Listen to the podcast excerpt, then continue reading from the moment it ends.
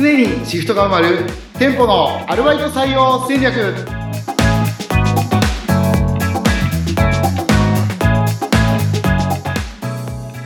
こんにちはコンビニアルバイト採用の専門家菊池ですアシスタントの安井です。菊池さん、この間、コンビニは日本の文化みたいなことをおっしゃってたじゃないですか。はいね、それでちょっと思い出したんですけれども、あ私自身、実は海外生活が長かったんですね。で、そうなんですね海外の方々って、日本のコンビニに対する評価がすごいんですよ。そうなんですかうん、あの YouTube とか見てても英語で「ああもう日本で初めてのコンビニだワクワク!」ってお弁当持ってって「じゃあこれ!」って差し出してコンビニの店員さんが「これ温めますか?」って聞かれて「何言ってんだこの人!」ってびっくりするみたいなシーンがあったりとか「ははい、お箸つけますか?」って「あもちろんくれるんだったらいくらですか?」って聞いて「えー!」って、ただなんですかってなったり、それにお手拭きまでついてくるってなるとびっくりしたりであるんですよ。おもてなしですねそう、外から見たことないから気づかなかったですね当たり前になっちゃってました そうなんですよ。本当にコンビニの方々って、もうすごく日本を代表したおもてなしを見せてくださっているというか、はい。私はそういうふうに感じるんですけど、菊池さん自身は日本の文化っていう時にどういう意味合いで言われてたりするんですか？まあ、あの、私が言うところの日本の文化っていうのは、ちょっとうん意味合いが硬くてですね、あほの、ええ、その、いわゆる流通革命じゃないですけど、はいはい。えーその、どこでも24時間おにぎりが買えるとか、ああ、確かに。えもうあの、で、これが文化にな、日本はだからどこに行っても買い物できるじゃないですか。はい。なんで、わちょっとわかんないんですけど、例えばアメリカの田舎に行きましたってなったら、うん。車で何時間も走んないと、なんかお店がないとか、こういう地域もありますね。はい。映画で見るようなイメージなんですはい。おそらく日本はそこまでじゃないと思うんですよ。そうですね。はい。何行ってもコンビニありますし、うん。なんか便利さの象徴みたいな。で、そこの、まで、あの、物を届ける流通っていうのが発達してて、でうん。これちょっと言いたいことなんで言うんですけど、あの、まあ、うん。皆さんご存知だとは思うんですけど、うん。あの、昔、スーパーとかでうん、例えばボールペン、あ、スーパーじゃないか、百貨店でボールペンとか買うじゃないですか。はいはい。百貨店はどうしてるかっていうと、その業者さんからうん、えっと、1ロット100本とか、はい。そういう単位で買って、うんお店に在庫を置いて、ちょっとずつそれを売り場に並べて売るんですね。はい。これをコンビニはうん、例えば黒のボールペン3本うんとか、青のボールペン3本とかではい、それをわざわざトラックが3本ずつ乗っけて届けに来ると。ええこれすごくないですか？こう聞くと。すごいですね。いわゆる共同配送の仕組みですね。あ、なるほど。そんなめ贅沢していいんですかって言いかけました。このお店は、ボールペンとガムテープとっていうのをうん。分けて、で、そう、お店がたくさんあるから、うんあの、業者さんというか倉庫の方では、それなりに在庫持ってるんですけど、はいはい。で分けて、必要な地域に必要なだけ届けるっていう、これがやっぱり日本のきめ細かさの文化だなっていうふうに思ってる。なるほど。なんか、すごい広いですね。でも、は、あの、解釈がとても。へえ、今なんかいろいろ地方とかっていう話もされてましたけど、地方のコンビニによってなんか特色とかやっぱ違ったりするんですか？あ、地方の、そうですね。まあ、大まかに言うと、うんやっぱり、よく言われる通りで、東京と大阪はもう、全く違うなと。おそうなんですか。はい。今、菊池さんが東京にいらっしゃって、実は私は大阪の近くにおりますが、どう違うのか教えていただきたいと思います。そうですね。はい。まあ、先ほどあの、アメリカっていうお話したんですけど、多はい分お店の中で文化違うじゃないですか。はい。なんか、丁寧だとか。まあ、なんかどっちがいいっていうわけでもないんですけど、うんどっちかっていうと、やっぱ大阪のお店は商売人なんですよね。おー、なんかわかる気がします。飽きんのみたいな感じですよね。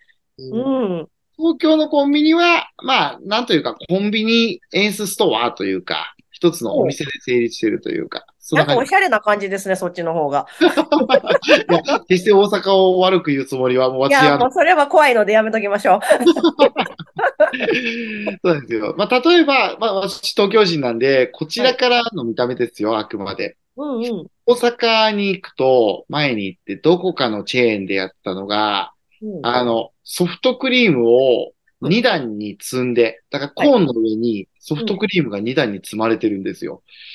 ソフトクリームが2段、めちゃくちゃなんか安定感なさそうですね。な、そうですよね。でっかいやつが、えっと、それがなんか値段が安いのか何なのか。で、ダブルソフトとか言って発売中とか。ああ、聞いたことある気がします。はいはい。もう、あの、絶対東京じゃ売れないですよ。え、売れないんですかあれ？おそらくです来ないよ。ですか？大きくって、お安かったら。まあ、僕はその専門家じゃないんでわからないですけど、その、そういうことじゃないんですよね。ソフトクリームコンビニで食べるって。そのおー、そう一回食べたい。わけじゃないから、はい。何積まれてもなーっていうね。ああ、そうなんですねなんか。そう、なんかそんなことをね、思っちゃって、大阪の人はお得って言うと、ほら、いいって言うじゃないですか。いや、もうお得だったらいらなくても買う人いるんじゃないですか？なんだったら。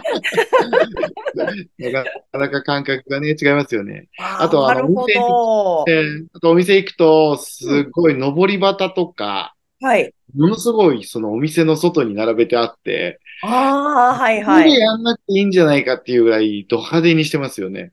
あーなんかもう唐揚げセールしてるよってもう上りが10本ぐらい経ってたりみたいな話ですよね。そうです。もう10分じゃないですね。もう100本ぐらいもう、至るところにうん。あの、ありますね。正直。はい。道路まで張り出して、その旗立てちゃってるみたいな。なるほど。まあやっぱりね、うんうん東京は見ないし、ね、うんクリスマスとか、イベントごとももうド派手ですよね。店内装飾とか。ああ、でもそうじゃないと人の目を引かないっていうのもあるんじゃないですか。コンビニどこにでもありますからね。そうですね。まあ東京もやらないことはないんですけど、やっぱりちょっとシュッとしちゃいますよね。あ、もう出たよ。出たよ。東京の人、シュッとしてる問題。いや問題でもないんですけどね。いやちなみになんですけど、そうやって、あの、大阪のコンビニと東京のコンビニがそれだけ違うっていうのは、なんか、やっぱり、オーナーさんが違うとか、研修の中身が違うとか、もう地域の違い以外になんかあるんですか？あの、まあ、そうですね。もともと、まあ、オーナーさんがお店やられるときに、なんで、本当商売をやるのかっていう、コンビニ、まあ、フランチャイズのお店をやるんです。だから、まあ、本部と一緒にお仕事をするんですっていうのがやっぱ東京ですよね。おー、なるほど。ええ大阪は、どちらかというと、おーさあ、儲けるぞと、商売するぞと。あ、アキンド精神が 出ていると。なるほど。で、今言われたスタッフさんのうん。教育とかも、うん。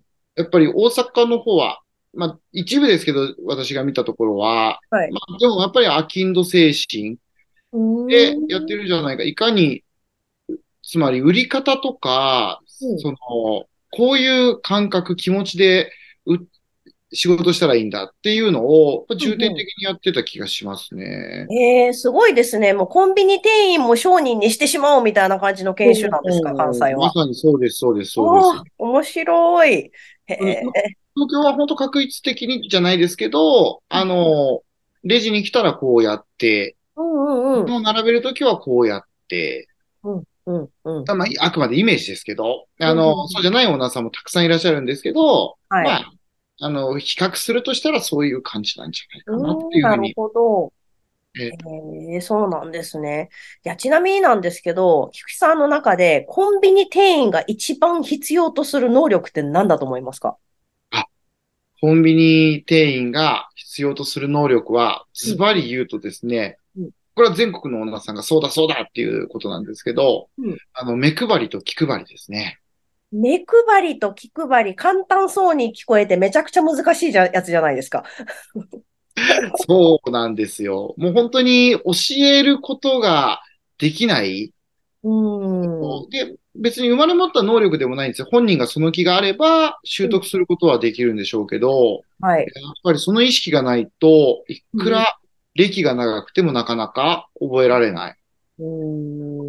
ことですよね。で、やっぱりさっき大阪と東京っていうふうに出ましたけど、うん。あのーこの目配りも、やっぱり、と、お大阪、東京全然違って、そうなんですか？ええだからどこ目配りするかって、やっぱりさっきの育成の仕方はいで、。もう、えっと、大阪の方、やっぱり、どれだけ売れるかとか、あと、うんうんこの人に話しかけたら売るぞとか、ほう。どういうタイミングで話しかけたらいいのかとか、多分、目配りとか気配りがそういうことなんですよね。へえ、すごいな。はい。当たり前のことなんですけど、やっぱり、その、売ることを目的にうん。しますから。なで、るほど。東京の方はどっちかっていうと、売り場が乱れてるとか、はいはい。その、いらっしゃいませってちゃんと言おうとかっていうオペレーションの方ですね。ああ、なるほど。